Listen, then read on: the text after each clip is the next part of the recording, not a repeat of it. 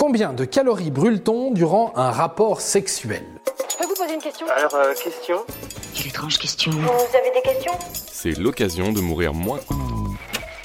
Si on vous demande un classement des meilleures activités pour brûler des calories, il y a fort à parier que le sport de chambre arrive en tête sans trop d'hésitation. Bande de petits coquins. Puisqu'on vit dans un monde obsédé par les chiffres, et qu'en 2023 c'est la ligne avant tout, il est compréhensible que vous vouliez savoir combien de calories vous éliminez pendant l'activité la plus agréable du monde.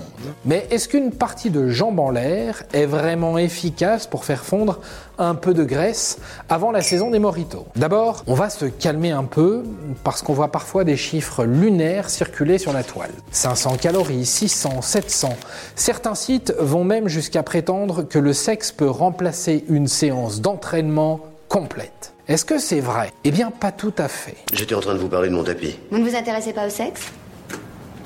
Vous voulez dire le coït? Comme pour tout exercice, la quantité de calories brûlées pendant l'amour varie énormément et selon un certain nombre de facteurs. La durée de l'acte, bien sûr, est la première à prendre en compte. Selon une étude publiée par l'Université de Montréal en 2013, un rapport durerait en moyenne 24,7 minutes. On sait, pas besoin de le préciser, vous faites beaucoup plus, vous qui nous écoutez. Bravo à vous. Les marathoniens de l'amour, qui peuvent aller bien au-delà de cette durée, vont forcément augmenter leurs dépenses caloriques. Le niveau d'intensité est un autre facteur déterminant. Si vous préférez une approche plus hmm, tranquille, vous ne brûlerez pas autant de calories que si vous optez pour une session plus cardio. L'étude montre également que les hommes ont tendance à brûler plus de calories que les femmes, en grande partie parce qu'ils pèsent généralement plus et donc ont besoin de plus d'énergie pour bouger.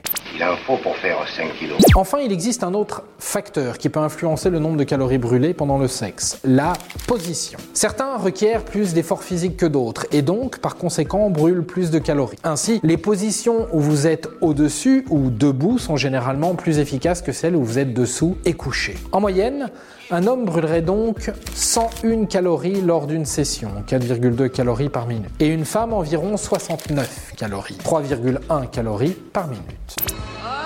On a fait l'amour et tu m'as dit merci.